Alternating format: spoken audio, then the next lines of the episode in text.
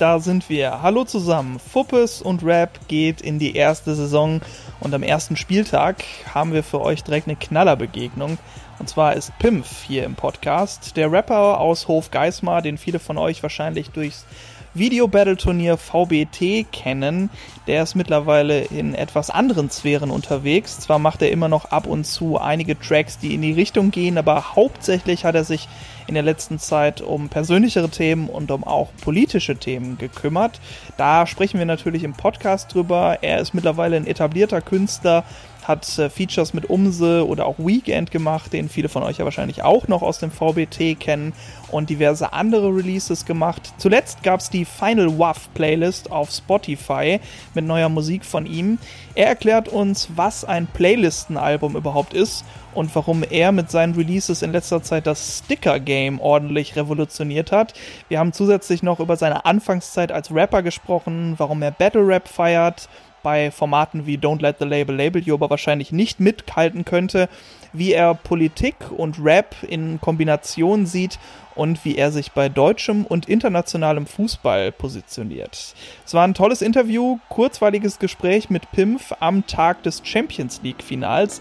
Ist jetzt ein bisschen länger her, deswegen haben wir über die allerneuesten Songs auf seiner Playlist noch nicht reden können. Hindert euch wahrscheinlich nicht daran, trotzdem mal bei Spotify auf der Playlist nachzuschauen. Ganz viel Spaß jetzt bei der ersten Folge Fuppes und Rap mit Pimpf. Der Podcast Fuppes und Rap wird euch präsentiert von For the Streets. Sneaker, Leinwände und Flächen in deinem Design. www.forthestreets.de Hi Pimpf, schön, dass du dir Zeit genommen hast. Moin, vielen Dank für die Einladung. Ich bin der Erste, ne? Du bist der Erste, ganz Große genau. Ehre. Aber ich bin natürlich auch der prädestinierte Gesprächspartner für Fußball und Rap, oder?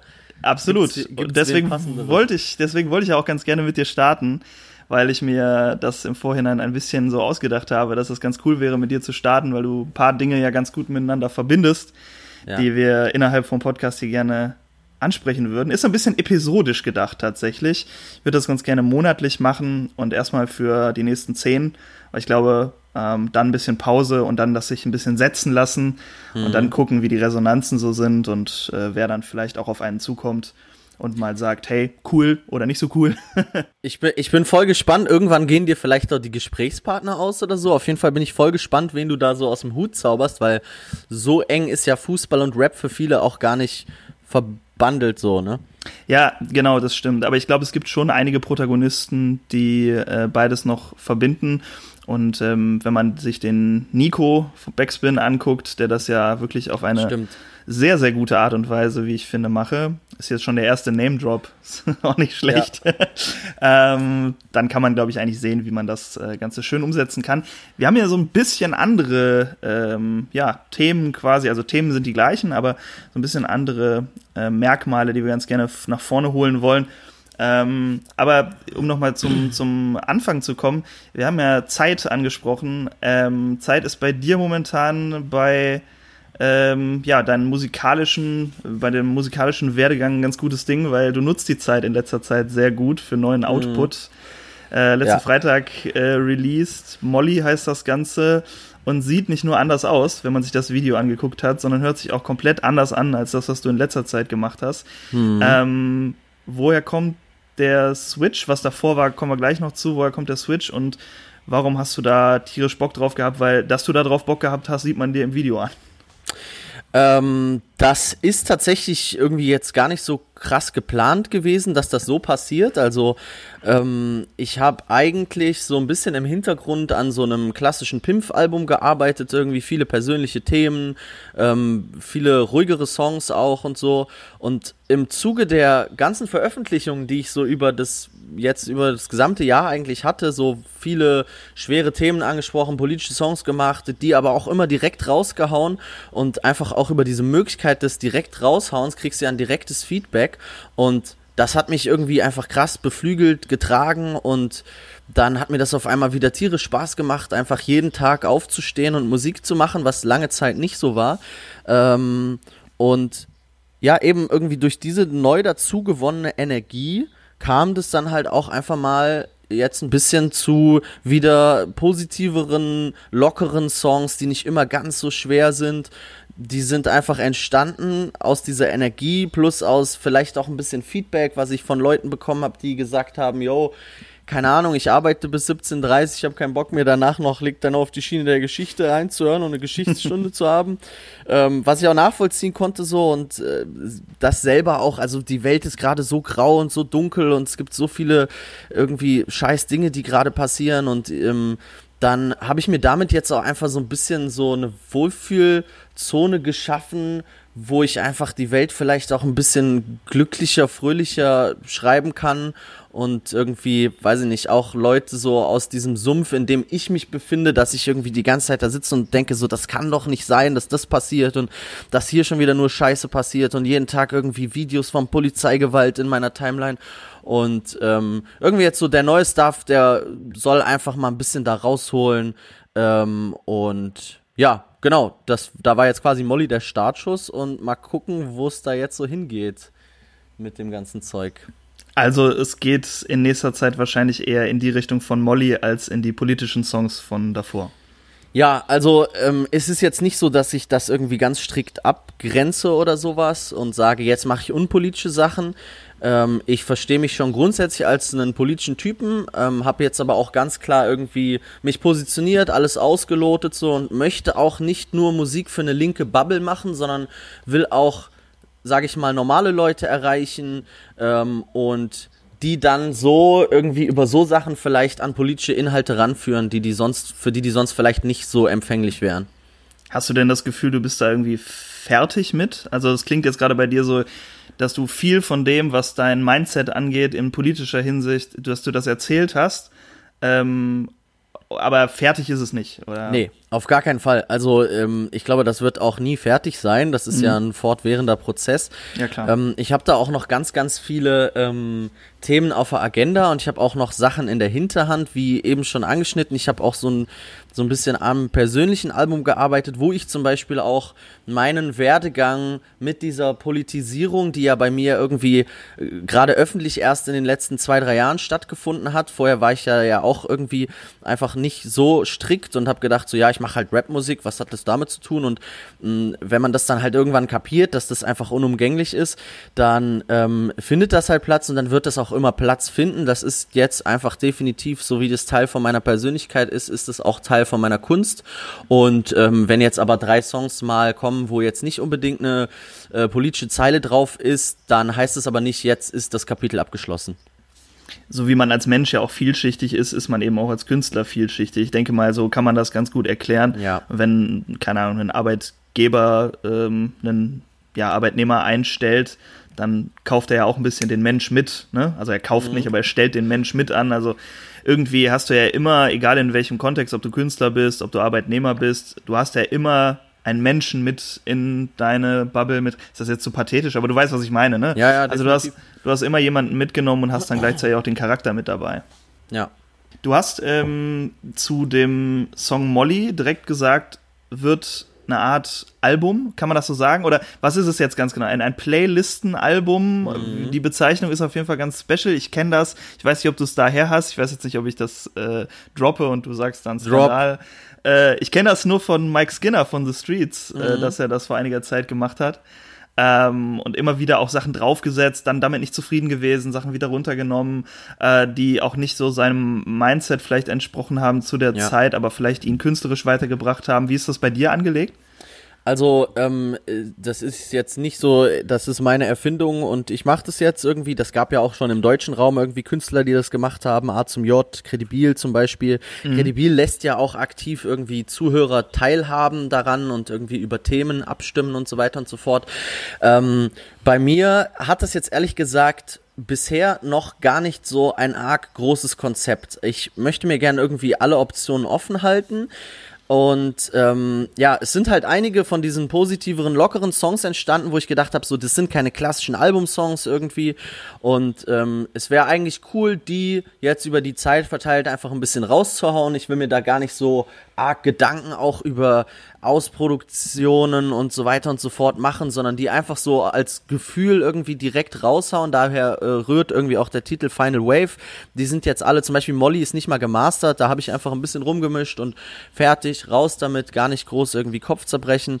Und ähm, das Ende ist aber definitiv offen. Also ähm, in meinem Kopf ist es schon irgendwie so ein Stück weit auch so, dass ich am Ende gerne was in der Hand hätte. Also dass man irgendwann sagt so, yo, das ist jetzt irgendwie abgeschlossen ähm, und wir brennen das auf CD oder pressen das auf Vinyl oder so. Das ähm, hätte ich schon ganz gerne auch, aber der Prozess dahin ähm, ist für mich erstmal völlig offen so. Und äh, wenn irgendwie Remixe entstehen und Künstler sagen, ja, ich finde den Song cool, ich hoff's da drauf, oder wenn man irgendwie Ideen hat, Sachen zu verändern, dann halte ich mir das alles offen. Jetzt für den Start habe ich aber erstmal irgendwie, keine Ahnung, drei, vier, fünf, sechs äh, Banger in der Pipeline, so, die ich einfach über die nächsten Wochen verteilt äh, ein bisschen spreaden möchte. Du hast äh, gerade gesagt Banger. Das sagst, sagst du jetzt selber. Bist du jemand, der sich dann regelmäßig Feedback einholt von Leuten, die sagen, yo, auch ein Banger, äh, bring mal schnell raus und denk mal nicht so viel nach. Generell Frage, wie stehst du so unter anderem bei solchen Projekten, aber auch bei den anderen Sachen, die du bisher gemacht hast? Du ähm, hast ja auch Alben released. Wie bist du da beim Thema Feedback so eingestellt? Ähm, du hast ja vielleicht gemerkt, ich habe dieses Banger so leicht verzögert ja, klar. und in Anführungsstrichen gesetzt. Ähm, das ist natürlich ähm, immer ganz subjektiv beurteilt, was ist ein Banger, was nicht. Für mich sind es halt definitiv einfach upsi, äh, definitiv einfach Banger daher, dass die einfach viel mehr nach vorne gehen irgendwie als die Songs, die ich sonst meist so mache. Die sind viel schwerer und, äh, weiß ich nicht, langsamer, tiefer, atmosphärischer und die jetzt sind, also die Beats sind auch alle total minimalistisch und so. Ähm, es ist schon so, dass ich das Leuten zeige aus meinem musikalischen Umfeld eher als aus meinem persönlichen. Ähm, aber es war schon so, dass jetzt das Feedback irgendwie, als die neuen Sachen gezeigt habe, schon ein anderes war. Eben sowas wie das, was ich eben angesprochen habe, so ja geil, jetzt muss ich nach der Arbeit nicht noch Leg dann auf die Schiene der Geschichte hören, sondern kann auch einfach mal zu Molly kurz abschalten und ein bisschen mit dem Kopf nicken so. Mm, das spielt auf jeden Fall schon auch eine Rolle, dass da irgendwie Leute positiv drauf, drauf eingestiegen sind. Und auch das Feedback jetzt auf die erste Single ist ja auch äh, durchweg positiv, wo ich auch vorher ein bisschen gedacht habe, ja, mal gucken, wie die Leute das so annehmen, ob das irgendwie ein zu krasser Wandel ist, aber ich glaube irgendwie durch die Art und Weise, wie ich das alles mache und kommuniziere und dass das auch einfach keine Rolle ist oder kein äh, so irgendwie eine, eine erfundene Persönlichkeit, sondern dass das alles zu mir gehört, ist es, glaube ich, schon irgendwie als stringent nachzuvollziehen. Ähm, ja, ich hatte zum Beispiel witzigerweise an dem Tag, bevor ich Molly geschrieben habe, auch so ein Schlüsselgespräch ähm, mit einem Vater von einem Kumpel von mir und der meinte so zu mir, ey, ich finde das voll cool, was du alles machst. Mhm. Nur, das ist immer alles so tief und so schwer und du bist doch eigentlich so ein Typ mit so einer positiven Ausstrahlung. Warum kommt das in deiner Musik nicht so durch? Und ähm, das ist schon ein Ding, was mich ewig begleitet. Ich mache Musik meist irgendwie in schlechten Lebensphasen oder wenn ich, wenn ich irgendwas auf, auf der Seele, auf dem Herzen habe. Und ähm, dann jetzt so durch Corona Lockdown war es aber auch einfach so, dass ich mit meinen Freunden zusammen Mucke gemacht habe. Also ähm, das war jetzt nicht immer so, dass wir mit unserer Crew fix an einem Ort waren. Aber jetzt zu Corona kam das dann doch irgendwie häufiger mal zustande. Und dann ist natürlich auch so, yo, keine Ahnung, man raucht mal eine Sportzigarette, trinkt mal zwei Bier und dann mhm. passiert halt auch mal was Entspannteres so. Ähm, das rührt, glaube ich, dann auch ganz viel daher, dass ich das einfach nicht so allein in meinem stillen Kämmerchen gemacht habe, sondern auch viel mit meinen Kumpels zusammen einfach. Wenn du sagst äh, Kumpels, ähm, du bist ja auch jetzt musst du mir ein bisschen helfen, weil ich nicht hundertprozentig weiß, ob du jetzt Labelbetreiber bist oder mhm. was Lagoon Styles genau ja. ist in der ganzen Geschichte. Seid ihr definiert? Wisst ihr ganz genau, was oder wollt ihr das überhaupt sein? Nee, natürlich nicht. Ähm, also wir haben das jetzt für uns selber, äh, ich habe das mit Kiko 2016 ins Leben gerufen, dann ist das lange Zeit erstmal so für sich hingedümpelt und es war auch, also anfangs war es einfach die Intention, ja, wir wollen unsere Musik selber rausbringen, wir geben dem jetzt einen Namen und fertig ist. Und ähm, dann stießen aber mit der Zeit halt so Leute wie Jepsa oder Mavchick dazu, die halt nicht nur, also wo ich halt nicht klassische Labelaufgaben für die übernommen habe, sondern die auch wirklich unsere Freunde sind. Mhm. Und dann ist es einfach immer enger zusammengewachsen und irgendwann haben wir gesagt, ey, das muss jetzt auch mal ein bisschen greifbarer für die Leute gemacht werden. Und es ist schon in erster Linie so, dass wir uns aktuell als Crew verstehen. Also äh, so sechs, sieben Jungs, Crew, Künstlerkollektiv, nenn's wie du willst aber ähm, ich mache schon auch für die Jungs und auch darüber hinaus noch für ein paar andere Leute klassische Labelarbeit, würde ich sagen. Kannst du mal ungefähr sagen, was das ist? Also Labelarbeit stellt man sich natürlich im Künstlermanagement, wenn man ein bisschen weiß, was das bedeutet, vor. Man macht Marketing, man lässt pressen, wenn es in die Vinylrichtung geht. Sind das solche Sachen oder in, in, was, in welche Richtung geht es da? Ja, pressen ist es natürlich aktuell eher weniger, weil mhm. ja einfach irgendwie der physische Musikmarkt ein bisschen tot ist. Aber ähm, das habe ich zum Beispiel auch schon für, für das letzte ähm, Jepsa-Album übernommen. Kommunikation mit dem Presswerk, Pipapo, E-Mails schreiben ist das ganz viel, irgendwie Bemusterungen, dann die ähm, Songs irgendwie mit dem Vertrieb äh, äh, beschnacken, anlegen, Timings setzen, ähm, ja, so ganz viele so simple administrative Aufgaben sind es eigentlich. Also ist Pimp jetzt Businessman?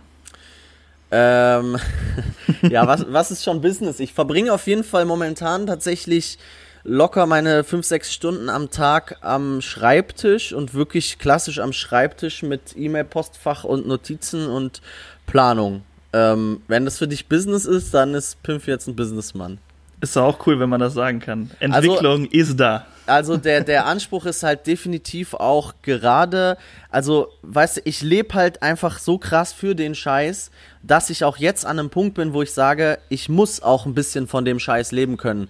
Ähm, und das ist schon so, dass ich jahrelang irgendwie gesagt habe, ey, irgendwie das Gute wird sich durchsetzen und irgendwann werden Leute meine Musik entdecken und bla. Und momentan bin ich schon an so einem Punkt, wo ich sage so, ey, das wird jetzt mal Zeit, ich habe Bock ein bisschen mehr da reinzustecken und vielleicht mal eine E-Mail mehr zu schreiben oder irgendwie, keine Ahnung, nochmal eine Nachtschicht zu machen, auch wenn man denkt, so eigentlich ist gut ähm, und da nochmal ein bisschen mehr reinzustecken und ähm, zu gucken, was dann halt einfach damit passiert, ne?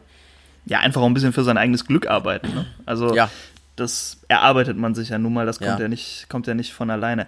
Lass uns, äh, wenn du Bock hast, noch ein bisschen way back gehen, wo Pimpf noch kein äh, Businessmann war, sondern ein, ein das ist 18... ein furchtbarer Stempel. Ey, bitte mach das nicht in die Überschrift, das ist ein furchtbarer nein, nein, Stempel. Nein, nein, alles gut. Ähm, ja, lass uns versuchen, noch ein Stückchen, ein Stückchen zurückzugehen. 2012, 2013 äh, VBT. Ich weiß nicht, ähm, ob du gerne drüber sprichst, ob das äh, für dich was ist. Ähm, der Weekend war jetzt ja vor kurzem ähm, im Podcast von Mauli und Steiger. Ich denke mal, das hast du auch gehört. Der ja. redet, finde ich, sehr offen und auch positiv eigentlich grundsätzlich über die Zeit. Mhm. Ähm, da werden viele ja auch zum ersten Mal auf dich aufmerksam geworden ja. sein. Ähm, der, der, der kleine Junge aus, aus Hofgeismar, der dann auf einmal vor die Kamera tritt und sagt, ich kann auch was.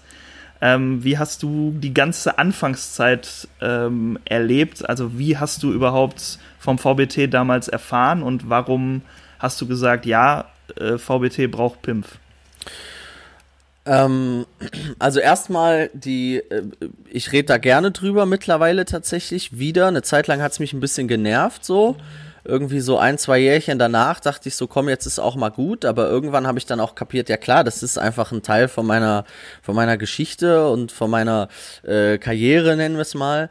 Ähm, und ich blicke da mittlerweile auch ähm, total gerne drauf zurück. Finde, das war eine unfassbar gute Zeit und ich war da irgendwie 18 Jahre alt und habe irgendwie einfach ganz viele wilde Sachen durch dieses Turnier erlebt. Irgendwie, wir waren auf Tour, wir konnten unsere Musik einem größeren Publikum vorstellen. Vorher habe ich immer irgendwie im Keller mit meinen Freunden gerappt hier für Hofgeismar Untergrund und ähm, das war schon einfach eine geile Zeit, an die ich mich gerne erinnere und über die ich auch einfach deswegen äh, gerne widerspreche. Mich nervt es überhaupt nicht mehr. Ähm, ich bin da einfach ein bisschen reingerutscht. Das war jetzt nicht so, dass ich gesagt habe, okay, das VBT braucht jetzt irgendwie Pimpf als Character oder sonst was. Mhm. Ich habe das einfach mitbekommen durch Kiko, der ja aus Kassel kommt, was irgendwie 20 Kilometer oder so von hier weg ist. Das war sehr präsent irgendwie auf den Schulhöfen damals und fand es geil und habe halt selber auch gerappt. Dann haben wir uns irgendwann kennengelernt und dann habe ich so gedacht, so ey, komm, so jetzt ist gerade Qualifikationsphase, hast nichts zu verlieren, mach's mal kurz ein Video. Und dann bin ich vor die Tür gegangen, habe ein Video gemacht und das war dann meine Qualifikation, die dann auf einmal, weiß ich nicht, ich sag jetzt einfach mal 10, 20.000 Klicks hatte, was für mich völlig utopisch war zu dem Zeitpunkt.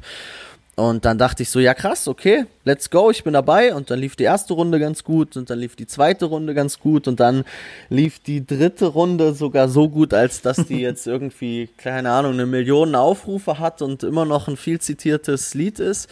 Ähm, und dann hat sich das einfach so, ne, dann wächst man ja auch immer mehr da rein und die Ansprüche an einen selbst steigen, umso weiter man kommt. Und ähm, ja, das war dann für mich dadurch halt einfach eine super gute Schule so. Du warst immer gezwungen dazu, was zu machen, hast dich nicht ausgeruht, hast nicht auf der faulen Haut gelegen, hast irgendwie Beats bekommen, auf die du normalerweise nicht gerappt hättest. Ähm, genau, und dann ist man quasi einfach so, boah, wie lange ging das bei mir? Ein Jahr, anderthalb Jahre oder so bin ich da eigentlich durchgeflogen, durchgeritten, weil du hast keine Pause, du hast keine Zeit, um irgendwas zu reflektieren. Du fliegst da durch und ähm, danach stand ich auf einmal mit beiden Füßen irgendwie so mitten in der Hip-Hop-Szene und habe das gar nicht so richtig kapiert, wie das auf einmal ging. so als kleiner Junge, der irgendwie die Juice gelesen hat und sich CDs gekauft hat, dann auf einmal so Kontakt dazu zu haben und selber ein Teil davon zu sein und auf einmal auf dem Splash zu spielen, das sind ja alles Dinge, die äh, man definitiv, also die ohne das VBT einfach nicht so gekommen wären. Und ähm, das war schon krass was man sich heute irgendwie gar nicht mehr so richtig vorstellen kann, dass das mal das Thema damals war auf, ich sag mal, Schulhöfen, man da mega viel drüber gesprochen haben, heute, wo ja Video-Battle-Runden entweder vom ehemaligen VBT jetzt oder auch von anderen Video-Battles vielleicht so bei 5000, 6000, Julians Blog jetzt mal ausgeklammert, ähm, Klicks liegen und jetzt gibt's ja auch von dem äh, Gründer von Rappers In nochmal neue Möglichkeiten, da irgendwie mhm. vor Ort sein ähm, oder am Start zu sein. Ähm, ich glaube, dir geht es wie vielen verfolgen, tust du es auch nicht mehr, ne? Nee, das nicht. Ähm, es ist ja aber auch irgendwie, keine Ahnung, es wurde auch einfach ein bisschen durchgespielt. Also die Jahre mhm. danach habe ich immer noch mal reingeguckt. Da hat sich einfach sehr viel wiederholt und dann irgendwie orientiert an den Sachen, den wir oder äh, so, scheiß mal auf mich, den irgendwie andere Leute gemacht haben so und war dann immer so der Abklatsch und dann gab es auf einmal so 16-minütige Runden mit Facebook-Screenshots und so das war dann auch einfach irgendwann zu viel, glaube ich. Und ähm, ja, das hat einfach dann aber in dem Moment, wo es so war, glaube ich, einen krasses, krassen Zeitgeist gecatcht, so wie jetzt irgendwie diese, die ganzen jungen Künstler mit einer ganz anderen Art von Musik um die Ecke kommen und das alles nochmal verändern und es irgendwie, keine Ahnung, jetzt nicht mehr diese, die eine Hip-Hop-Szene gibt, sondern 20 verschiedene. Ähm, so gab es damals halt diese eine Hip-Hop-Szene und daneben her noch so diese Internet-Rapper wie uns dann. Mhm. War ja auch lange Zeit sehr, sehr verschrien. Mittlerweile ähm, ist das, glaube ich, auch gar nicht mehr so arg, weil ja auch wirklich eine Menge gute Künstler einfach aus dieser Video-Battle-Zeit resultieren. Also, wenn wir jetzt gerade vorhin über politische Mucke geredet haben, dann ähm, hast du so Leute wie Weekend, der jetzt ein unfassbar politisches Album und krasses Album rausbringt, oder der Plot, die auch am Freitag ein äh, politisches Meisterwerk veröffentlicht haben. Du hast Leute wie, keine Ahnung, Gold Roger, du hast darüber hinaus noch äh, 3 Plus zum Beispiel, du hast darüber hinaus noch Leute wie Lance. Also gibt einfach so viele geile Künstler, die so gefestigt äh, in ihrer Musik, in ihrem Standing sind ähm, dass, glaube ich, das VBT gar, jetzt im Nachhinein gar nicht mehr so als das Böse angesehen wird, weil jetzt gibt es wieder die neuen coolen und die nehmen alle Drogen und machen hier Lean und Sippen und so. Ähm, und die sind jetzt, glaube ich, so der Feind, glaube ich, von real Hip-Hop-Menschen weil sich aber auch viele, du ja auch, in eine ganz andere Richtung entwickelt haben. Also ihr seid mhm. ja nicht seit 2013 auf demselben Stand geblieben, habt ja. Battle Rap gemacht, habt äh, den imaginären Gegner zerfetzt und seid dann nach 3.30 wieder rausgegangen aus der Booth. So, das hat sich ja schon noch auch krass verändert. Du hast Weekend angesprochen, deine eigene Musik natürlich auch ein 3 Plus der jetzt das zugegebenermaßen noch nicht in Musik transferiert hat, aber wenn man seinem Twitter-Account folgt, weiß man auf jeden Fall ein bisschen, was los ist so. Ähm, also ich glaube, da gibt's einfach, also da wird auch ein bisschen Veränderung honoriert euch gegenüber, ja. um, um ja. euch dann nicht mehr zu, abzustempeln.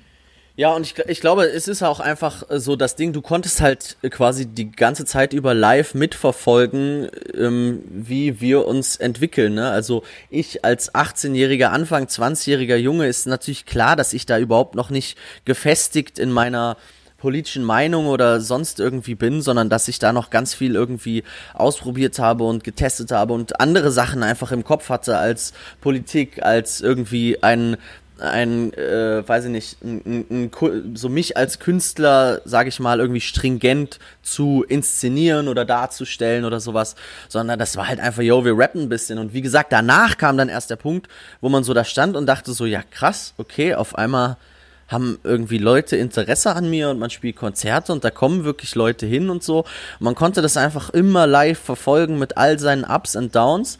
Und dann hast du jetzt irgendwie sieben, acht Jahre später einfach, glaube ich, ein paar Jungs, die ja einfach durch diese ganzen Wellen, durch die wir da gegangen sind, ganz genau wissen, wo sie stehen, was sie machen wollen, vor allem auch was sie nicht machen wollen. Ähm, ja, und das ist halt, also da gibt es halt eine Menge gute, da gibt es aber auch safe irgendwie ganz viele Gegenbeispiele von hängen gebliebenen Battle-Rappern oder so, ne? Das ist aber ja, dann ja auch in Ordnung, ne? Also sollen halt Leute, wenn die Bock auf Battle-Rap haben, sollen die Battle-Rap machen, so, ne? Soll, also das hängen geblieben war jetzt gar nicht so bös gemeint, sondern die machen das halt einfach noch und ähm, ja, also für mich persönlich ist es danach dann halt so ein bisschen in diese Live-Battle-Geschichte, die fand ich dann irgendwann halt interessanter, nicht für mich selbst, aber als, als, als Zuhörer, als Fan fand ich dann halt irgendwie sowas wie Diltily viel ansprechender als dann irgendwie so das x-te VBT-Battle von zwei Leuten, die sich gestritten haben und sich jetzt Screenshots an den Kopf werfen. Du siehst es gerade nicht, ich äh, trage gerade eine äh, Diltily Jogginghose, dementsprechend äh, schön, ah, ja. schön gedroppt. Ähm, auf jeden Fall sehr, sehr, sehr cool. Lass uns dabei kurz bleiben. Ähm, jemand wie Battleboy Basti zum Beispiel entstammt ja auch der VBT-Zeit, war dann irgendwann bei Rap am Mittwoch ähm, und auch bei Diltily unterwegs. Äh, du selber hast es jetzt auch verfolgt. Für dich war das kein Thema, weil die Entwicklung vorangeschritten ist. Höre ich jetzt so raus. Bei dir ja, persönlich. Ja, ähm, also nicht nur ich persönlich, sondern auch einfach also ich glaube, ich würde da einfach gnadenlos untergehen, wenn ich ehrlich bin. Die, was die da teilweise abliefern, so die ähm, sogenannten Top-Tiers, das finde ich unfassbar und ähm, für mich ist aber irgendwie auch einfach die Musik viel zu wichtig und ich mache viel zu gerne Musik, als dass ich jetzt sagen könnte, ich setze mich jetzt drei Monate hin und schreibe einfach, keine Ahnung, 537 Bars gegen Rapper XY. Ähm, ja, halt so ein Zusammenspiel aus dem einfach. Ne? Ich fühle mich in meiner Musikwelt zu wohl und ich glaube auch einfach, dass die Leute, die dort sind und das machen, dass die das auch einfach viel, viel besser machen, als ich das mache. Und ähm, deswegen gucke ich da gerne zu aber ähm, sehe mich nicht in diesem Rahmen. Denkst du wirklich, dass du da gnadenlos abkacken würdest? Weiß ich nicht. Ich bin natürlich auch immer ein Tiefstapler. Keine Ahnung. Ähm, muss mich jetzt nicht reizen, wird nicht stattfinden. Also haben schon viele probiert, Nein, mich gut. da ein bisschen zu kitzeln und zu sagen so, hey, glaubst du hier und hin und her.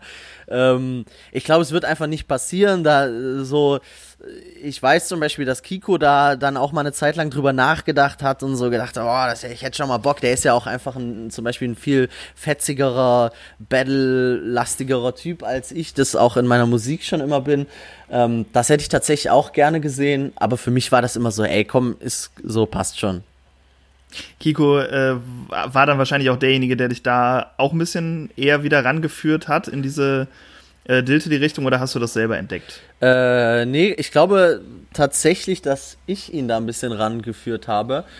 Ähm, der ist immer sehr faul, was so neue Sachen auschecken angeht. Also nicht nur was jetzt Diltily oder so betrifft, sondern auch irgendwie was viel Mucke angeht. So, da sozialisiere ich ihn schon sehr viel. Und ähm, damals zu der Zeit hat er einfach irgendwie sein Ding gemacht, hat gerappt, hat gejobbt und ähm, dann war das, glaube ich, eher so, dass ich ihm dann gesagt habe, so, hey, guck mal, da gibt es auch irgendwie jetzt so Live-Battles und so und er das dann halt geil fand. Zu einer Zeit, wo ihr schon ein bisschen vorangeschritten wart in der Entwicklung, Lagoon Styles ein Thema war ähm, und ihr natürlich auch andere Sachen in eurer persönlichen Fortentwicklung eher im Kopf hattet. Ne? Also das lief ja dann wahrscheinlich auch parallel. Ja, auch ich würde sagen, das ging schon ein bisschen vorher los. Ich weiß jetzt nicht genau, wann, wann so, so der große Diltily-Start war, aber ich habe auf jeden Fall schon die ersten Battles mitbekommen. Ich fand auch das frühe Rap am Mittwoch damals immer sehr, sehr spannend und cool. Ähm, ja, das war, also für mich ist es eigentlich immer da, so seitdem ich irgendwie, seitdem für mich so diese VBT-Zeit rum ist und ich irgendwie in diesem Hip-Hop-Kosmos ein bisschen stattfinde und Platz habe, ist dieser Live-Battle-Rap für mich auch einfach immer da und man schaut sich das immer mal an, mal mehr, mal weniger. Dann kommt mal wieder eine Woche, da guckst du dir zehn Battles an und dann aber auch mal wieder zwei Monate nicht. Ähm, ist einfach immer da. War mal mehr Thema, als das jetzt aktuell ist, sowohl für Kiko als auch für mich. Ähm, aber es ist schon ein ständiger Begleiter so. Um jetzt die etwas fußballinteressierteren Zuschauer nicht komplett oder zu sehr oder zu Hörer in dem Fall nicht komplett zu verlieren, äh, lass uns äh, zu der Anfangs-VBT-Zeit ähm, ja mal schauen, was, was Fußball oder Sport generell zu der Zeit für, für dich, Jonas, schon ein Thema war. Mhm. Ähm, ich kann mich dran erinnern, dass du auf jeden Fall relativ früh auch schon eher so in den US-Sport, auch mit deinen Outfits damals gegangen bist. Das tust du ja heute immer noch. Mhm. Ähm, was, was für eine Fußballaffinität oder Sportaffinität hatte der, hatte der 17, 18, 19-jährige Pimp? Was war da Thema? Also tatsächlich bin ich einfach schon immer ein super sportverrückter Typ. Ähm, sei es jetzt US-Sport, also da halt vor allem äh, Basketball, dann irgendwann mit der Zeit äh, mehr wurde es auch noch Football. Ähm, auch gerne zum Beispiel mal Eishockey oder so, da bin ich jetzt nicht super deep drin, aber ich, ich ziehe mir alles rein. Ich spiele selbst Handball und Fußball ist für mich da, seitdem ich denken kann. Ähm, zu der VBT-Zeit war das dann halt jetzt, wie auch eben schon gesagt, eher so, dass so anderthalb Jahre völlig an mir vorbeigerauscht sind, weil du machst halt letztendlich zwei Wochen lang nichts anderes, als deine Runde schreiben, aufzunehmen, zu mischen, Video zu drehen, zu schneiden, was wir alles selber gemacht haben. Und dadurch hatte Fußball dann für mich gar, also ich habe einfach nicht die Zeit gehabt, um jeden Abend Fußball zu schauen. Wie das dann danach als freischaffender Mensch natürlich ähm, auf jeden Fall sehr angenehm ist. Du hast ja durch die Kommerzialisierung des Fußballs mittlerweile jeden Tag die Chance, eigentlich Fußball im Fernsehen zu gucken. Und ähm, das war dann eine Zeit lang, oder das ist auch heute ehrlich gesagt noch so, wenn ich, wenn ich Zeit habe und es passt, dann mache ich mir die Glotze an und gucke Fußball. Sei das jetzt irgendwie Montagabend 21 Uhr Serie A oder was auch immer. Ähm, das ist schon immer da. Das ist aber ähnlich, ähm, wie ich auch vorhin gesagt habe, dass ich mich irgendwie über die Zeit mehr politisiert habe. Ähnlich ist auch Fußball einfach mit der Zeit mir persönlich wichtiger geworden, weil ich angefangen habe, ins Stadion zu gehen, was ähm, in meiner Jugend überhaupt kein Teil war. Also hier in Ufgeismar, es gibt Kreisliga-Fußball, es gibt äh, KSV Hessen-Kassel als, als Regionalliga-Club vor der Tür, wo man immer mal war. Aber so wirklich die ganz große Fußballbühne habe ich im Stadion nie gesehen. Ich war immer ein klassischer Fernsehen-Fußballgucker. Ähm, und dann irgendwann, weiß ich nicht, wenn sich die Chance mal ergab, war ich schon auch mal im Stadion, aber jetzt nicht so regelmäßig, wie ich das jetzt irgendwie in den drei, vier Jahren war. Dann irgendwann fing das an, dass ich einfach mal irgendwie, äh, keine Ahnung, Arsenal London gegen Chelsea gesehen habe und das unfassbar gut fand. Und dann ähm, hatte ich nochmal die Möglichkeit, hier ein Spiel im Ausland im Urlaub mitzunehmen und dann ähm, entwickelte sich das so ein bisschen bei mir, dass ich so gedacht habe, ey, das ist eigentlich voll die geile Kultur, also allen voran halt Fankultur und alles, was da, was da so mitspielt, mh, mm, ist voll interessant, hat auch irgendwie Parallelen ein bisschen zu meiner Hip-Hop-Kultur, ähm, wo man ja auch so jetzt heute wahrscheinlich nicht mehr, aber früher ja immer so ein bisschen Outlaw war und Baggies und XL und ah, das sind die Hip-Hopper und genauso ist es ja irgendwie oft auch mit, mit Fußballfans so, dass die irgendwie viel dramatischer und so Outlaw-mäßiger dargestellt werden, als sie eigentlich sind. Ähm, fand es dann einfach super spannend und habe angefangen, mir Fußballspiele in Stadien anzugucken und dadurch auch viel, viel mehr Interesse wieder an Fußball gewonnen und auch nicht nur an äh, irgendwie Champions League Fußball, sondern auch irgendwie mal ein Zweitliga Fußball und so weiter und so fort. Und ähm, ja, würde sagen, das kam ähnlich wie, wie so meine Politisierung irgendwie in den letzten fünf, sechs Jahren. Also so richtig nach VBT-Zeit irgendwann hat das begonnen. Gab es da zu der Zeit, als es begonnen hat, einen Verein oder auch schon davor, dem du eher zugeneigt warst oder bist? Und, ja. Oder ist es bei dir so eine universelle Geschichte? Nee, also ich habe schon so meine Vereine irgendwie auch in, in allen Sportarten so. Ähm, beim Fußball ist es der FC St. Pauli, dem ich glaube ich seit Wann war die Pokalsaison? 2005, 2006 meine ich, müsste das gewesen sein. Wo sie Bayern geschlagen haben? Nee, gegen Bayern sind sie rausgeflogen, aber die haben vorher Bremen, mhm. Wacker, Burghausen und noch irgendwas mit B geschlagen. Das war so diese legendäre Pokalserie. Gegen Bayern sind sie dann im Halbfinale raus und ich fand irgendwie diese Pokalserie voll geil, so der kleine Underdog. Ähm, und mein, mein Vater war halt Bayern-Fan und hat mich immer irgendwie probiert, zum Bayern-Fan zu erziehen und so. Und dann war natürlich das Spiel St. Pauli gegen Bayern und ich fand St. Pauli vorher schon total spannend und irgendwie, ähm, ja, es hat damals schon einen sehr romantischen Eindruck auf mich gemacht. Dass quasi so das so ein bisschen der Auslöser war, wo ich gesagt habe, ey, geil, so da gucke ich gerne mal rein, so den drücke ich die Daumen. Dann waren die eine Zeit lang natürlich irgendwie auch wieder ein bisschen vom Radar, so harte Regionalliga-Alltag. Das läuft dann halt nicht jeden Tag in der Glotze. Ähm, und wie gesagt, mir war auch wenig Zeit für Fußball dann irgendwie so, als mehr Musik und mehr Hip-Hop kam. Und das war aber dann, also seitdem ist eigentlich so St. Pauli im Fußball mein Herzensclub. Ähm, ich bin jetzt aber keiner, der so keine Ahnung, der jetzt auch alle HSV-Fans hasst und St. Mhm. Pauli bis auf den Tod oder so. Ähm, ich stehe auch einfach auf guten Fußball. Ich mag super viele Clubs. Auch, äh, weiß ich nicht, Kommerzclubs wie Chelsea gucke ich super gern und habe da irgendwie ein bisschen Liebe für. Oder finde auch andere Clubs wie zum Beispiel Schalke in der Bundesliga sehr sympathisch und so. Ähm, das ist jetzt nicht so, dass ich sage, so, ich bin St. Pauli-Fan bis auf den Tod, aber St. Pauli ist auf jeden Fall mein Verein. Sneaker, Leinwände und Flächen in deinem Design. www.forthestreets.de Hast du bei diesem Pathos, der da die ganze Zeit bei Fußballfans, bei dir jetzt auch so ein bisschen, aber du differenzierst das, mitschwingt, immer auch so ein leichtes, bei Leuten, die das zu intensiv machen, so ein leichtes bis starkes Cringe-Gefühl? Also ich finde dieser, dieser, ich möchte mich da überhaupt über niemanden lustig machen. Ich finde aber trotzdem, dass wenn man als mittlerweile würde ich schon sagen, erwachsener Mann so ein bisschen auf diese Sachen raufguckt und dann jemanden vor sich hat, der sagt, St. Pauli bis zum Tod, Schalke bis zum Tod, sonst irgendwie auch ein Viertligaverein bis zum Tod, dass man zwischendurch, ohne sich über die Leute lustig machen zu wollen, aber trotzdem immer so ein leichtes, naja, cringe ist vielleicht auch nicht der richtige Ausdruck, aber vielleicht so dieses weniger Verständnis für Pathos als noch in der Jugendzeit. Oder hat sich das bei dir ganz anders entwickelt? Ähm, nee, ehrlich gesagt gar nicht. Also ich finde das schon eher, äh, also da schwingt halt natürlich super viel, weiß ich nicht, Maskulinität und all das mit, so, ähm, was ich jetzt auch nicht unbedingt bin. Aber ähm, das ist, glaube ich, einfach auch eine Frage von Sozialisierung und was dann halt für mich irgendwie Hip-Hop war und, und irgendwie, äh, weiß ich nicht, 90er Jahre Boom-Bap-Musik aus New York, die mich halt irgendwie in meine Jugendkultur reingeschoben hat. So sind, glaube ich, andere Leute einfach in die Jugendkultur als Fußballfans gekommen und ich ähm, kann das schon äh, nachvollziehen bis zu einem gewissen Maße, wenn du jetzt nicht unbedingt überall ähm, also natürlich gibt es immer den Punkt, an dem Leute übertreiben und ähm, weiß ich nicht, Lokalpatriotismus ist auch der kleine Bruder von Patriotismus, aber ich sag auch, ey, auf Geismar, beste Stadt. Ähm, deswegen kann ich da schon viel auf jeden Fall nachempfinden, auch in dieser ganzen Gemeinschaft, in diesem Umfeld. Das gibt, glaube ich, einfach unfassbar viel Halt und ist einfach schön, äh, Dinge gemeinsam mit, äh, äh, mit Leuten zu erleben, die dieselben Interessen haben. Ähm, deswegen geht mir das ehrlich gesagt nicht so, dass ich das irgendwie krass cringe finde oder so.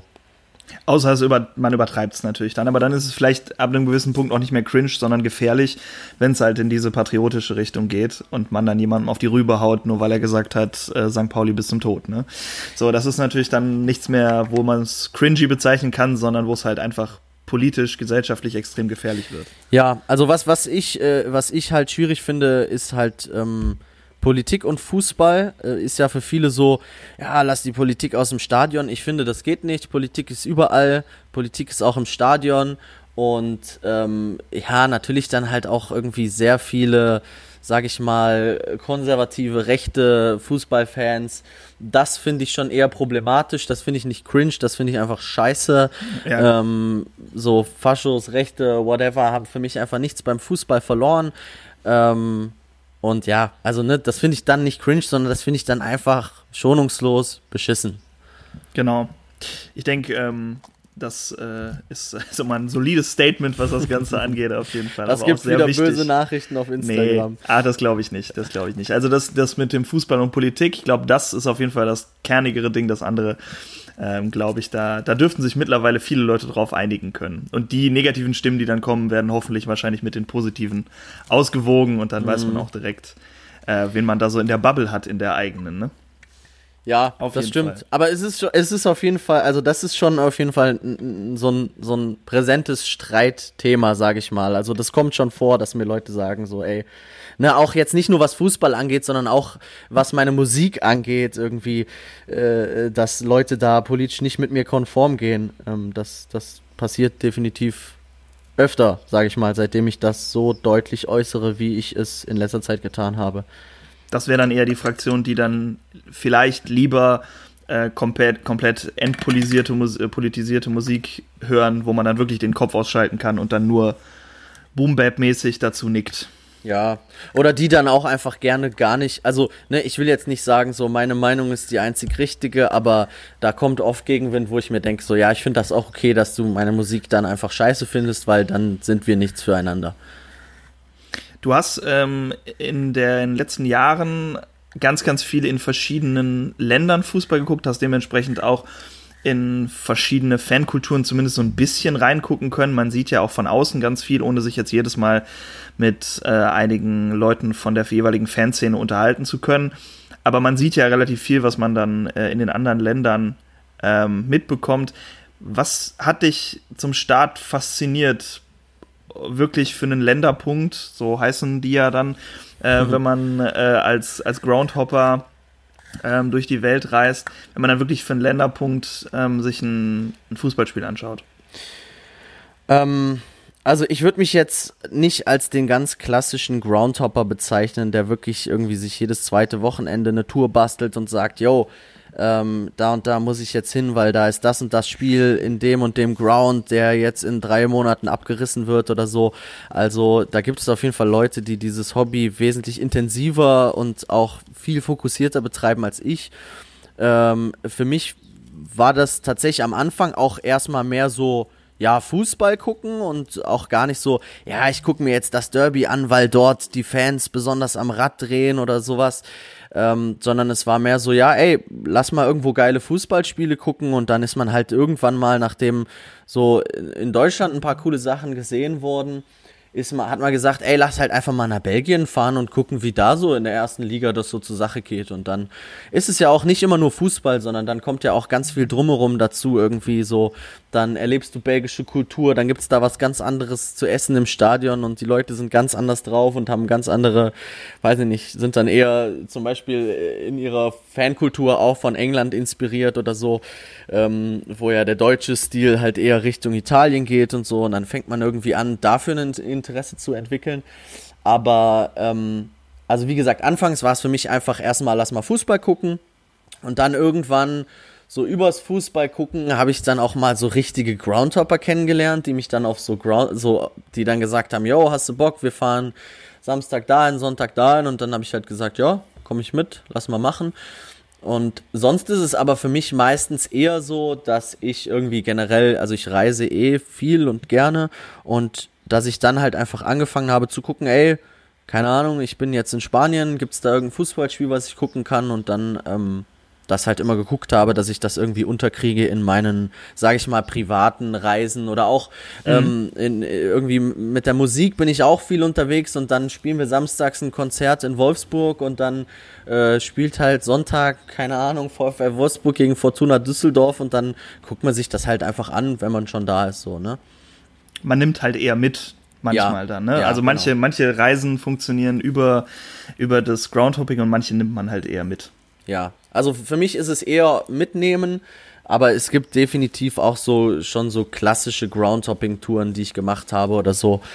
Das ist dann aber eher irgendwie ein bisschen, ja, so mit dem Auto mal irgendwo hin, so zwei Tage Holland oder so und jetzt nicht so, keine Ahnung, ich fliege jetzt drei Wochen nach Buenos Aires und gucke mir dort jeden Verein an hat ja auch ein bisschen was, du hast vorhin von, von so Outlaw-Mentalität gesprochen, hat ja auch ein bisschen was, so sich in die eigene Karre zu setzen und nach Albanien zu fahren ja, und absolut. zu sagen, ja, ich mache das jetzt einfach. Ist vielleicht ein bisschen sinnlos, aber ich, mm, ja, nimm Spotify mit und äh, pump die ganze Zeit gute Musik und fahr halt einfach. Ja, ja, definitiv. Und also äh, ist halt für mich einfach als, als freischaffender Mensch natürlich auch einfach leicht gemacht. Also ich kann mir meine Termine legen, das heißt, ich, ich krieg das auch zeitlich irgendwie immer mal ganz gut unter.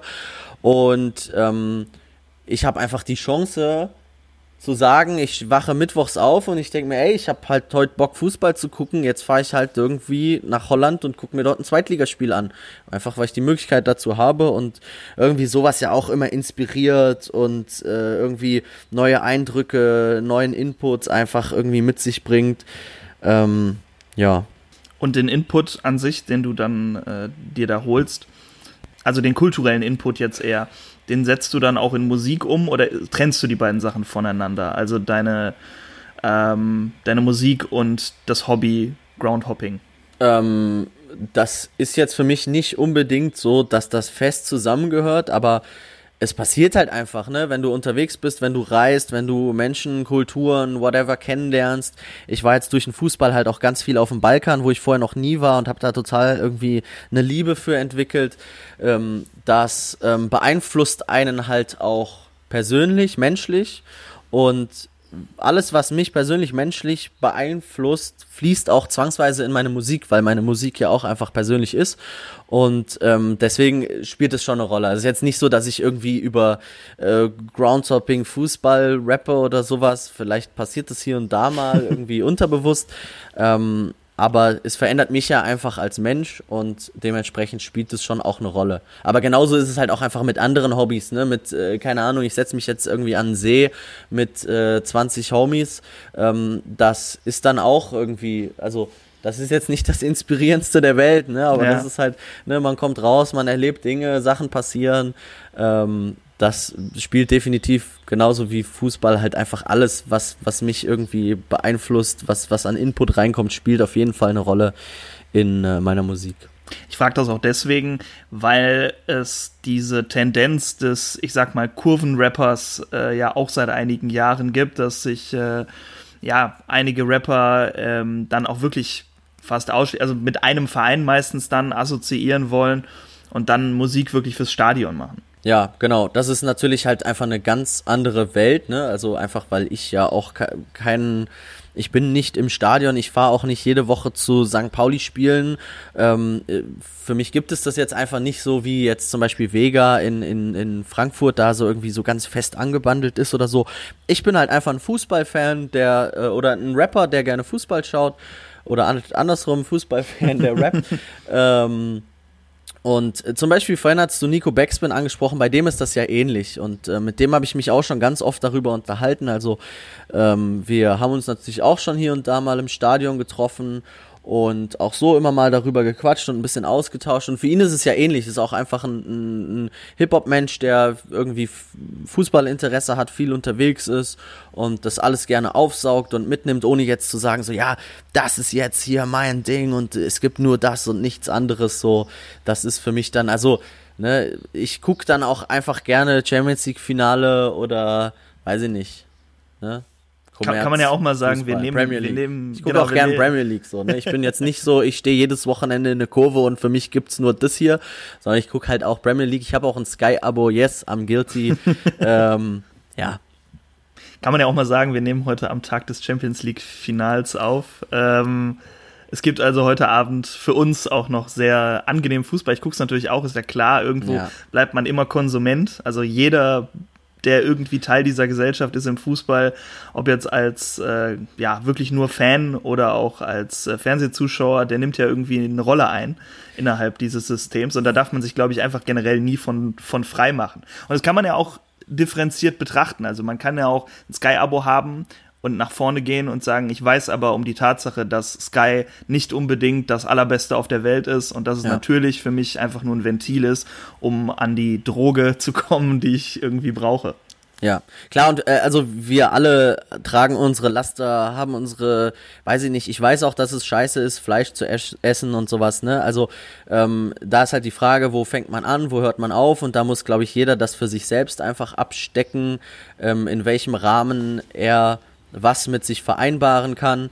Ähm, Genau, und ich bin dann, also ich muss ehrlich sagen, jetzt so diese Corona-Zeit mit so Spielen ohne Zuschauer und so war schon die Zeit, wo mich Fußball am wenigsten interessiert und gekickt hat. Also ich habe auch gar nichts mehr geguckt, so die ganzen Bundesliga-Finals und hin und her. Ich bin dann jetzt irgendwie Champions League Viertelfinale, habe ich mal wieder eingeschaltet. Aber vorher hat es für mich wirklich ohne Fans einfach so Fußball in so einem leeren Stadion. Das war einfach gar nichts. Gut, jetzt habe ich wieder richtig viel Mucke gemacht und habe da auch viel Zeit reingesteckt, aber irgendwie so die letzten drei, vier Monate hat mir Fußball gar nichts gegeben. Ich war jetzt auch lange nicht mehr irgendwie im Stadion. Ähm, so klassische Groundtopper sind ja jetzt auch seit geraumer Zeit schon wieder in Tschechien, Ungarn und sonst wo unterwegs das mhm. äh, äh, kickt mich aktuell einfach auch gar nicht so. Ne? Das ist äh, äh also einerseits diese Corona-Verantwortung, jetzt man sollte nicht jedes Wochenende überall rumdüsen, andererseits dann auch einfach so dieser Fußball, der gerade hier stattfindet, ohne Fans und hin und her und Hauptsache irgendwie dieses kapitalistische Fußballkonstrukt wird am Leben gehalten das hat mich schon sehr rausgebracht irgendwie in den letzten drei, vier Monaten. Und ich bin gespannt, wann und wie das wieder weitergeht. Auch zum Beispiel sowas wie, es gibt jetzt wieder Spiele und dann, keine Ahnung, ich weiß gar nicht genau, wie die Regelung ist, aber dann gibt's nur Sitzplätze oder so und keine Gästefans. Das ist mhm. für mich auch kein Fußball. Also das macht für mich auch keinen Sinn irgendwie. Ich glaube, Gästefans ist mit das Letzte, was dann wieder kommt, weil da natürlich die ähm, Infektionsgefahr deutlich höher ist, wenn man durchs halbe Land reist. Also das gilt natürlich für die Bundesliga genauso wie für Regionalliga bis runter zur Landesliga, wo man dann teilweise auch schon seine 50, 60, 70 Kilometer fährt, von, mhm. von dem einen Landkreis in den anderen.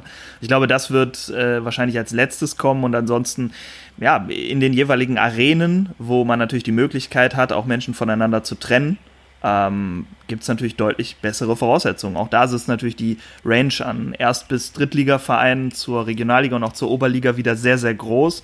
Und dann muss ich, ähm, ja, wahrscheinlich äh, Schalke und Bayern müssen sich andere Gedanken machen als der TSV Havelse oder als Lok Leipzig. So, ne? Das sind natürlich auch ganz klar, das sind ganz andere Voraussetzungen. Ja, und also, ne, es ist ja definitiv auch richtig so, ne, dass wir diese Menschenansammlungen einfach vermeiden sollen. Aber so ist dieser Fußball halt für mich nicht dieser Fußball, der es ist. Ne? Und, Auf jeden ähm, Fall. Ich nehme das dann, nehm, wenn es halt so ist, dass man das jetzt noch zwei Jahre in Kauf nehmen muss, dann ist es halt so. Aber dann ist es für mich nicht der Fußball, den ich liebe, mit seinen bunten und vollen Kurven und mit einem mit einer gesunden Rivalität, die irgendwie auch äh, Gäste und Heimfans so zu besseren, sage ich mal, Leistungen im Stadion anstachelt, ähm, das äh, ist einfach für mich, das fehlt mir einfach zu sehr. Ich gucke mir wahrscheinlich dann auch einfach wieder Spiele am Fernsehen an, wenn es weitergeht und wenn es irgendwo spannend wird und so, aber ähm, gerade reizt es mich nicht, irgendwie rauszufahren und Fußballspiele zu gucken, ehrlich gesagt. Es folgt eine wunderbare Überleitung. Und zwar im Gegensatz zur Bundesliga und allen anderen ähm, Fußballspielen in letzter Zeit hast du dir in letzter Zeit relativ viele Gäste eingeladen für deine Musik. 100 Punkte. 100 Punkte. ähm, und hast äh, mit Weekend haben wir die ganze Zeit schon angesprochen äh, als ja dauerhafter Partner seit einiger Zeit. Ich glaube, mhm. das erste, was ihr zusammen gemacht habt, war Alle sind wie jeder. Ist das richtig? Ähm, nee, davor gab es auf jeden Fall auch schon Sachen, nur alle sind wie jeder war dann so der, also ich war schon mal auf einem Mixtape von ihm drauf, er war auch auf einer EP von mir drauf, wir sind immer schon Friends und zusammen unterwegs, aber alle sind wie jeder kam dann halt zur Tour und ähm, also ich war ja als Support Act mit auf, äh, auf seiner Tour und der kam und der ging mächtig ab und der hat, glaube ich, uns beide dann auch so einem breiteren Publikum als, glaube ich, ganz gut harmonierendes Duo präsentiert. Und das funktioniert musikalisch und wahrscheinlich auch privat, weil du das ja schon auch versuchst miteinander zu verbinden, dass du mit mhm. Leuten zusammenarbeitest, mit denen du cool bist, so, ne? Ja, absolut. Also ohne geht gar nicht. Ähm, man kann jetzt auch mal ein Feature machen mit Spuren hin und her schicken, aber ähm, dann muss da trotzdem irgendwie ein persönlicher Vibe vorhanden sein. Ähm, genau, und der ist mit, mit Christoph, also mit Weekend definitiv gegeben, seit ganz langer Zeit. Ähm, also wir sind wirklich Freunde auch einfach, würde ich sagen. Ähm, ich glaube, das sieht er genauso. Und ähm, ja, wir machen oft Sachen, die nichts mit Musik zu tun haben oder ganz andere Sachen. Und manchmal machen wir Musik, was wir uns auch ein bisschen mehr vorgenommen haben, jetzt irgendwie für die Zukunft mal wieder ein bisschen mehr Musik auch zusammen zu machen, weil es auch einfach tierisch Spaß macht, weil die Leute das äh, diese Combo auch mögen, weil wir diese Combo mögen. Und ähm, genau, ist ein ständiger Begleiter und einer meiner Top 5 Hip-Hop-Friends, so. Als Betrachter von außen, der eure Musik eigentlich auch im Prinzip seit VBT-Zeiten verfolgt, konnte man auf jeden Fall so eine leichte Parallele erkennen, was eure Politisierung angeht. Ja. Ähm, das kommt natürlich auch durch den persönlichen Austausch, denke ich mal, wenn man als Kumpels relativ viel aufeinander hängt und man zeigt sich ein Video oder man weist mal gegenseitig auf was hin oder man liked einen Tweet oder ne, sowas bekommt ja auch der Kollege dann, dann auch mit. Ja. Ich denke mal, so ist das abgelaufen, oder? Ja, es ist ja auch, also es war jetzt nicht so, dass wir irgendwie jedes zweite Wochenende zusammen abgegammelt haben und so, aber es ist ja generell so, dass unsere Generation oder irgendwie Leute um uns rum sich ja auch einfach viel mehr politisiert haben. Also ähm, es gibt ja auch einfach immer mehr Anlässe, die einen nicht drumherum kommen lassen und ähm, Natürlich lässt man sich da von seinem Umfeld beeinflussen. Das ist jetzt nicht nur Weekend, das sind auch ganz viele andere Leute, Freunde von mir, die äh, ein gutes Gespür entwickelt haben. Und äh, dieser Austausch ist natürlich äh, einfach super wichtig und der spielt auch in unserer Musik auf jeden Fall eine Rolle. Also ähm, klar beeinflusst mich das, wenn er politische Sachen macht und äh, ihn wahrscheinlich genauso umgekehrt ähm, beeinflussen, eher im Sinne von inspirieren gemeint. Und dann geht's ja auch um ein bisschen klare Kante zeigen. Bei euch, ähm, Geh weg, glaube ich, war so deutlich wie, glaube ich, wenig anderes. Ja. Ich glaube, noch deutlicher war, glaube ich, nur der, also einige Sachen vom Plot, da kommen wir gleich auch noch zu. Ja. Da hast du ja auch mit dem, mit dem Conny ähm, zusammen ähm, gearbeitet und auch die haben, wie du vorhin schon gesagt hast, ein sehr gutes Album äh, released jetzt. Ähm, aber ich glaube, diese, dieses klare Kante zeigen und dieses sich auch selber als Mensch positionieren, da sind wir wieder, ne? Man nimmt auch immer einen Mensch mit bei einem äh, Künstler. Äh, hat dich das Überwindung gekostet oder war die Politi Politisierung so vorangeschritten, dass du gesagt hast, ich will damit jetzt raus? Ähm, nee, die war schon so oder die ist auch schon länger vorangeschritten, nur mir ging es nicht darum, dass ich gesagt habe, irgendwie, nee, das hat da nichts zu suchen oder so, sondern es gab eine ganz lange Phase, in der ich einfach nicht wusste, wie ich das gut in meiner Musik kanalisiere. Und irgendwie, keine Ahnung, es gab wenig politischen Rap und ich habe auch wenig politischen Rap gehört und wusste erstmal gar nicht so, ey, keine Ahnung, ich fange an, mich mehr für Politik zu interessieren oder für gesellschaftliche Themen und ähm, habe mich mit meiner Musik aber oftmals ja nur um mich gekümmert, um meine Probleme, um mein Leben und das ist immer auch alles übertragbar auf Gesellschaft und so weiter und so fort, aber ganz konkret politische Dinge anzusprechen, fiel mir anfangs auch einfach nicht leicht. Ich wusste nicht, wie man das macht, ohne dass das irgendwie cringe ist. Ähm, das kam dann jetzt auch so über den Prozess. Ähm, die, die, die, der Gipfel davon war ja sicherlich der ähm, Legt dein Ohr auf die Schiene der Geschichte, dieser Remake, mhm. den ich vom, von dem Freundeskreis-Song gemacht habe, wo ich ja wirklich ganz konkret ähm, ähm, irgendwie politische Gewalttaten, rechtsmotivierte politische Gewalttaten anspreche.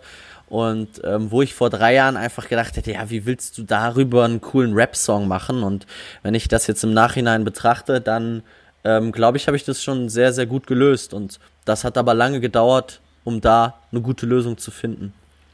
Zwei wichtige Fragen dazu. Wie war die Resonanz aus der Hip-Hop-Community? Nicht unbedingt von deiner direkten, sondern eher so aus den Hip-Hop-Medien und von den Leuten, die dir äh, folgen. Und hat sich Max Herre endlich bei dir gemeldet? ähm, die Resonanz aus der Hip-Hop-Community war sehr gut. Ähm, mir war eigentlich, also ist ja klar, dass das jetzt nicht die Single ist, die so dick performt und die man hundertmal im Loop hört und, sondern halt eher was, was man sich mal anhört, womit man sich beschäftigt, wo man vielleicht mal die Lyrics liest. Ähm, was dann jetzt aber auch nicht in der Sommerplaylist 2020 landet. Ganz klar, ähm, ja. Aber die Resonanz aus der Hip-Hop-Szene, also zum Beispiel auch Nico Backspin hat den Song in, in deren Podcast zum Song mhm. des Monats gemacht. Das sind irgendwie Sachen, die ähm, auf jeden Fall mir jetzt, sage ich mal, mit normalen Songs irgendwie vorher noch nicht passiert sind. Und äh, da gab es schon sehr, sehr viel Feedback. Da haben sich irgendwie Leute gemeldet, ähm, wo ich gedacht habe, so, ey, ja krass, dass, dass, dass die das cool finden und die, glaube ich, auch gedacht haben, ja krass, dass der jetzt sowas macht. Ähm, das war schon ein sehr, sehr, sehr, sehr besonderes Feedback. Das hat zum Beispiel auch viel weniger auf, auf Instagram stattgefunden, viel mehr auf Twitter, wo ja einfach auch eine viel politischere Community unterwegs ist.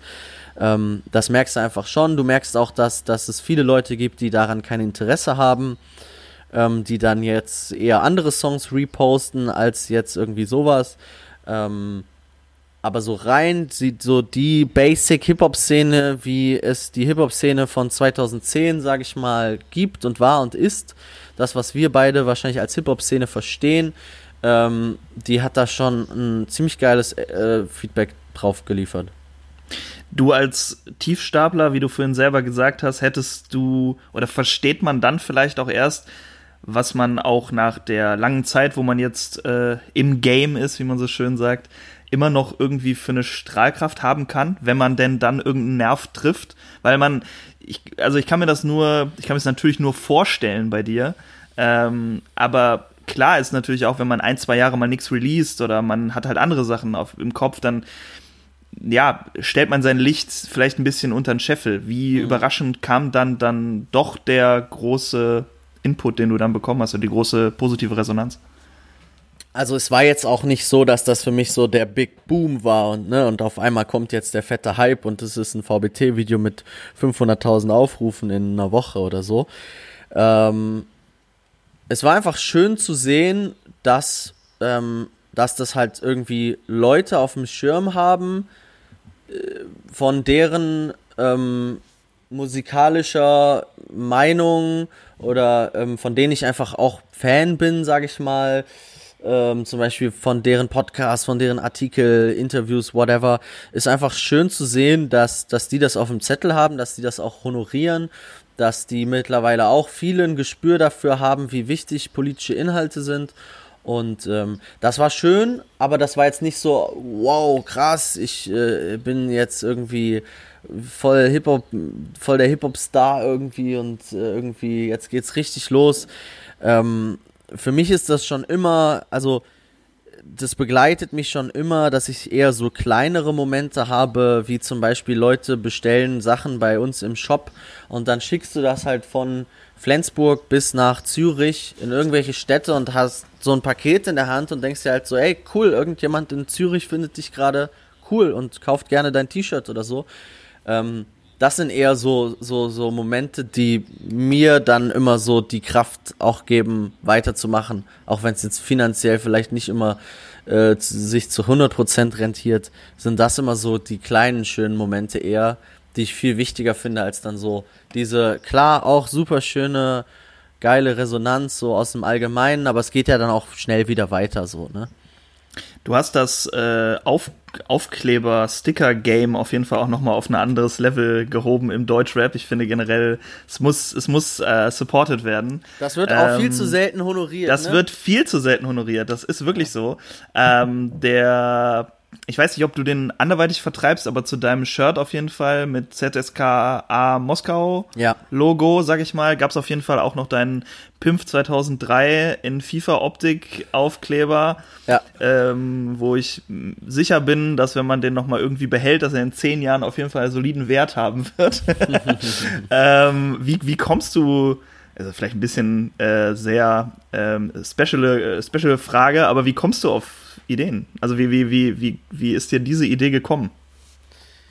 Ähm, also ich feiere das grundsätzlich voll, so Visuals irgendwie anzulehnen an Sachen, mit denen man irgendwie äh, ein gutes Gefühl verbindet. Ähm, das finde ich einfach schön und irgendwann hatte ich halt diese, dieses FIFA 2002 war es, glaube ich, in der Hand Mhm. Ähm, und habe diese Cover gesehen und dachte so, boah, wäre voll geil, wenn da statt FIFA jetzt einfach Pimp steht. Und dann haben wir das halt gemacht. Und genauso ging es mir zum Beispiel mit dem ZSKA Moskau Logo, was ich, was ich selber, also ne, was ich, wo jetzt auch statt ZSKA Pimp steht, das habe ich einfach selber am Computer mit Paint gebastelt. Drei Nächte lang, weil ich absolut kein Talent habe in so Design-Zeugs und so.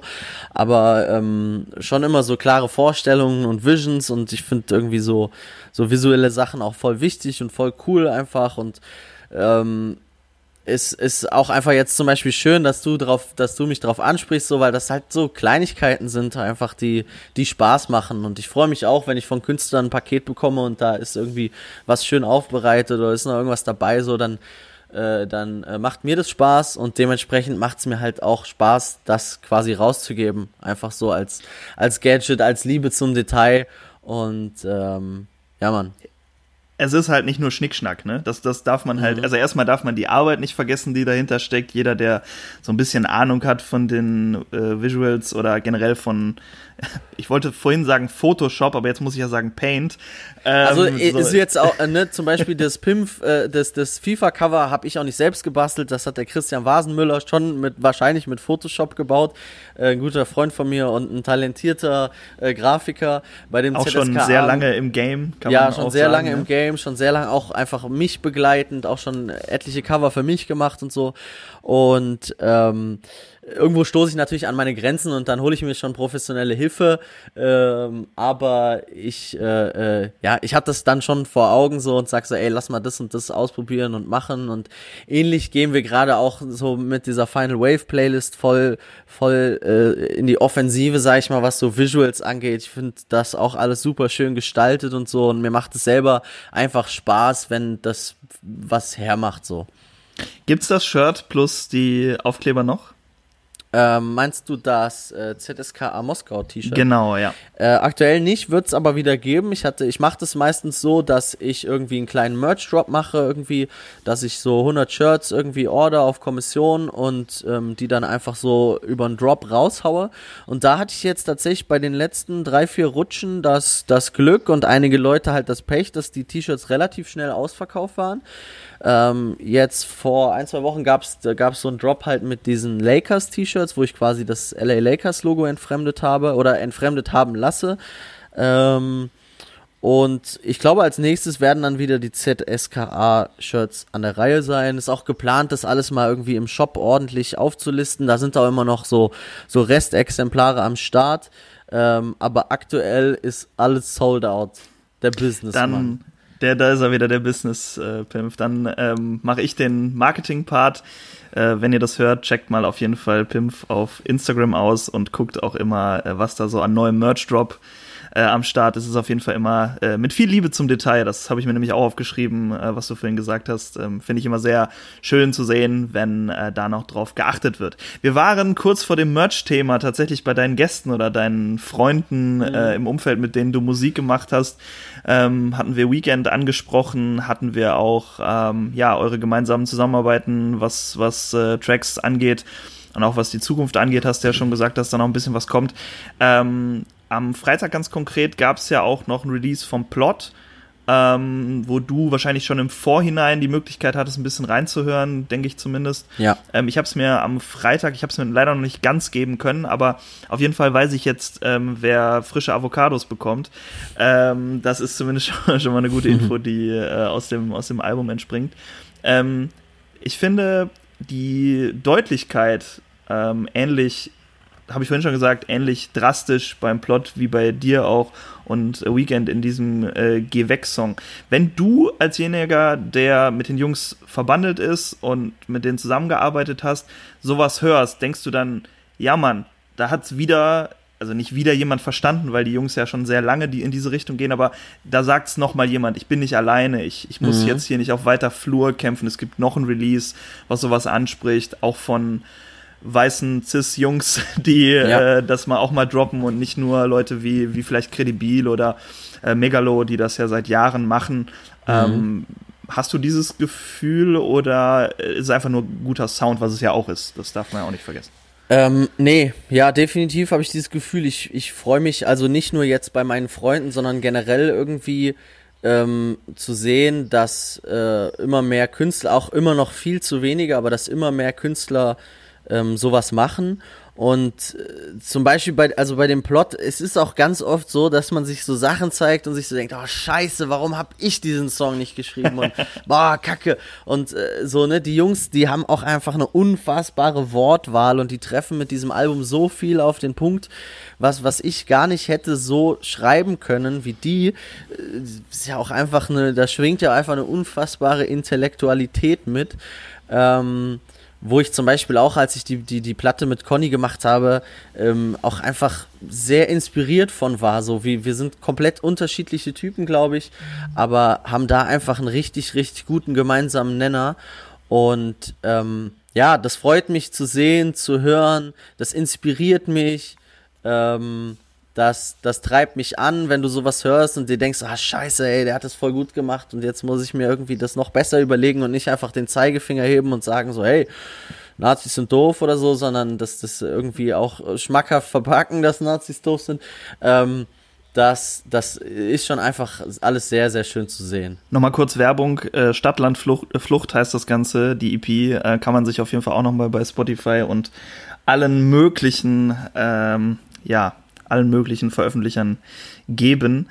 Ähm, es ist cool, wenn du es hörst. Es ist, macht dir irgendwie, es macht dir ein gutes Gefühl auf jeden Fall. Ähm, kommt in nächster Zeit noch mal was mit dem Plot zusammen? Vielleicht, wo man jetzt musikalisch noch ein Stückchen näher zusammengerückt ist, was die Themen angeht? Ähm, aktuell steht es konkret nicht auf dem Zettel, aber ähm, ich habe auf jeden Fall mit Conny schon darüber geschnackt, dass wir definitiv äh, nochmal was machen wollen, dass wir weitermachen wollen.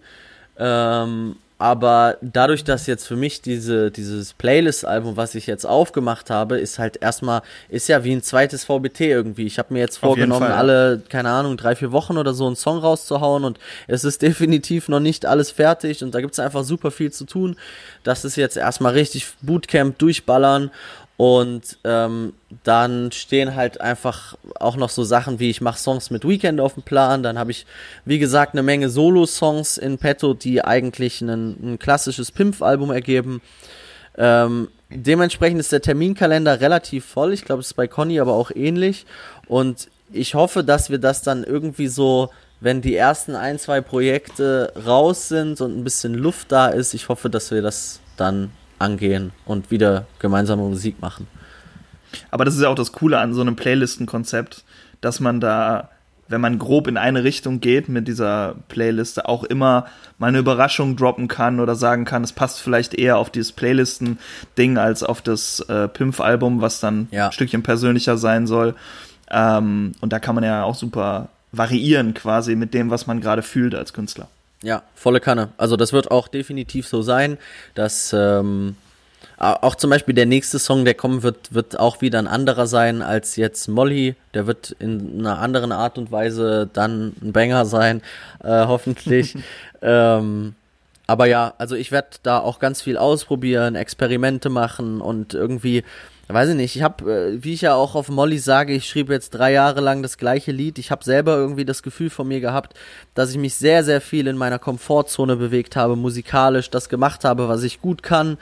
Ähm, und das macht mir auch Spaß, das mache ich auch weiterhin, aber jetzt auch so dieses einfach mal Sachen wieder auszuprobieren und sich zu trauen, ähm, ohne die Angst zu haben, so ey, ich verliere dadurch bestimmt ein paar Leute und so hin und her das habe ich halt zum Beispiel durch die, durch die politische Musik gelernt. Es ist gar nicht so schlimm, Leute zu verlieren. Das ist vollkommen in Ordnung oder manchmal auch eher gut.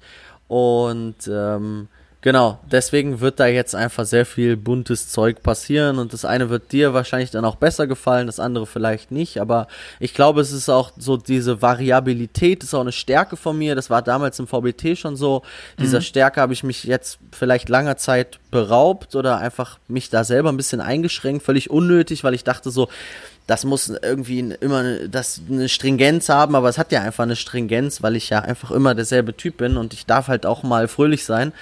Ähm, und ja, und ja, ist immer das beste, Ant äh, ist das beste Ende für eine, für eine Antwort, aber reicht. Das weiß man, da kann man am besten schneiden. Das ist, wie, bei, ist wie bei Sprachnachrichten. Ne? 99% mhm. enden nicht mit Tschüss, sondern mit Ja, okay. Ja. Keine Ahnung, genau weiß so. ich auch nicht. Wie läuft ähm, bei so Kollabos mit den, mit den Jungs, mit denen du zusammengearbeitet hast, so der erste Kontakt an, äh, ab? Also gehst du mit einem Songkonzept auf Weekend zu oder er mit einem Songkonzept auf dich zu? Habt ihr Themen ähm, zu der ganzen Geschichte? Ich frage deswegen, weil ähm, Yuzu Yu, den du ja auch kennen wirst, vor einiger Zeit in einem Interview mal gesagt hat, ähm, er hat auch letztens einen Song mit Panik Panzer rausgebracht, Ich hasse Autos. Und er hat so viele Rapper gefunden, die gesagt haben, dieses Konzept wollte ich auch schon mal machen. Und das fand ich sehr interessant, äh, dass man offenbar so Doppelschöpfung mäßig äh, vieles hat, was parallel passiert. Ist dir das schon mal passiert und wie läuft generell so eine Songkonzeptfindung ab? Ähm, ja, das ist mir definitiv schon passiert und es gibt ja auch einfach unfassbar viele Doppelschöpfungen, was auch in Ordnung ist, weil das ja, weil ja Leute das trotzdem immer noch irgendwie anders beleuchten oder musikalisch verpacken und so. Ähm, das ist ja ähnlich wie, wie, wie ich eben gesagt habe, so, ah, scheiße, den Song hätte ich auch gern geschrieben, so. Oder die Worte habe ich nicht gefunden und ah, krass, du hast es so auf den Punkt getroffen. Ähm, das passiert schon häufiger und das gibt es und ähm, die, die, die Konzeptfindung ist eigentlich sehr divers, würde ich sagen. Also, keine Ahnung, ich kann da jetzt konkret zum Beispiel sagen, dass Geh weg äh, war einfach ein Song, den Weekend vorgelegt hat. Also der hat an seinem Album gearbeitet und hat irgendwie die Strophe und äh, die Idee mit dem Sample geliefert und hat gesagt, ey, da würdest du doch gut draufpassen. Und ich habe gesagt, ja Mann, let's go. Das äh, lief dann zum Beispiel aber andersrum auch so, dass ich ihm den äh, Song, den wir gemeinsam für meine Justus Jonas EP gemacht haben, dass ich ihm den vorgelegt habe der dann zum Beispiel auch viel mehr, sage ich mal, Pimp-Style ist als Weekend-Style. Und ja, ist ganz divers. Also viel von den Final Wave-Sachen, die jetzt schon da sind, da werden auch sehr, sehr viele Features drauf sein. Überwiegend aber keine großen Namen, sondern Jungs aus meinem engeren Umfeld, also sprich von, von der Lagoon Styles Bande. Die sind dann auch einfach so äh, äh zusammen entstanden. Man hängt rum, hört Beats, macht Mucke, ähm, entwickelt zusammen Ideen. So ist es zum Beispiel auch mit mit Conny, mit der Stadtland Flucht EP gewesen, dass wir uns getroffen haben und uns einfach zusammen hingesetzt haben und irgendwie geweibt haben und gemeinsam Ideen entwickelt haben.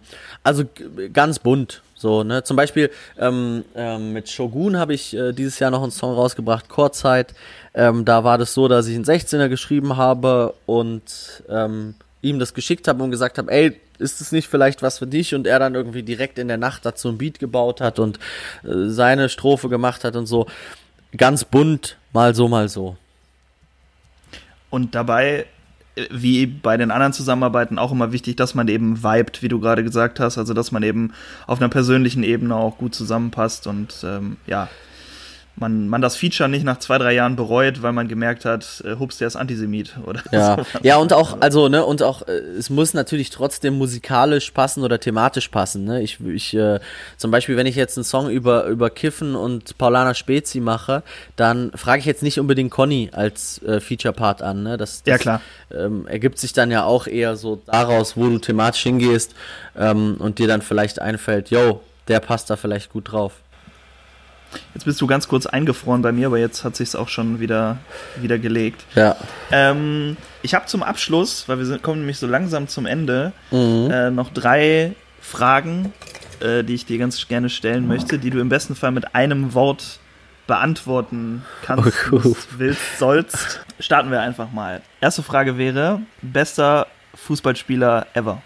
Schnecke Kaller, Fußballgott. Alles klar, auch definitiv äh, St. Pauli-Legende, also kann man den, kann man den nennen. Es gibt nur einen, ähm, es gibt nur einen. Es, es gibt nur einen. Es gibt, es gibt nur einen. Wie geht das Champions League-Finale aus? Das Gute ist, ich werde es hochladen, wenn es schon ausgegangen ist. Das heißt. dann sage ich jetzt, jetzt, einfach alle Ergebnisse und du schneidest dann das Richtige rein, bitte. So ist es. Ähm, ich sage, Bayern gewinnt 4-2. Okay. Und letzte Frage ist: Weißt du jetzt endlich, wo Lörrach liegt? Ja, natürlich weiß ich, wo Lörrach liegt. Ich verstehe die Frage nicht. Verstehst du die Frage wirklich nicht, oder? Nee. Der Joke funktioniert natürlich jetzt nicht, weil das eine VBT-Anspielung noch ist aus deiner äh, Runde gegen. Ich war, Mr. Walks kam aus Ja, Lörrach, genau. bei Basel, Genau. an der Schweizer Grenze. Ja, genau. Aber du fragst irgendwann, wo zum Teufel liegt denn bitte Lörrach? Also das ist, Da war, äh, war wahrscheinlich der Rhyme, auf jeden Fall war der Rhyme fett, aber der Rhyme war fett, ja. ich, äh, ich war mir, glaube ich, damals auch schon bewusst, wo Lörrach liegt. Ich habe, also geografisch bin ich gut aufgestellt, aber ist trotzdem schon eine berechtigte Frage eigentlich, oder? Finde ich auch. Ist, ist kein so besonders großer äh, Ort äh, und in diesem Sinne Grüße nach Lörrach, äh, kann man jetzt auch nochmal zusammen Ja, sagen. So, jetzt haben wir ganz lange gequatscht. Äh, Jonas, ich danke dir nochmal für deine Zeit und dass wir so viel über Fuppes und Rap äh, geredet haben. Ich hoffe, in nächster Zeit kommt viel gute Mucke. Wir haben viel drüber gesprochen und ähm, wenn ihr Bock habt, Pimp auszuchecken, äh, auch da wieder der Marketing Sebastian hier, äh, dann checkt Pimp auf jeden Fall auf Instagram aus und verfolgt seine Final Waff äh, Playlist auf Spotify. Danke für die Einladung, viel Erfolg mit dem Podcast. Ich werde auf jeden Fall ein treuer Abonnent und Hörer, weil ich diese beiden Welten sehr liebe und schön, dass sie jetzt so konkret miteinander verbunden werden. Ich danke dir. Schönen Abend noch. Tschüss. Der Podcast Fuppes und Rap wird euch präsentiert von For the Streets. Sneaker, Leinwände und Flächen in deinem Design. www.forthestreets.de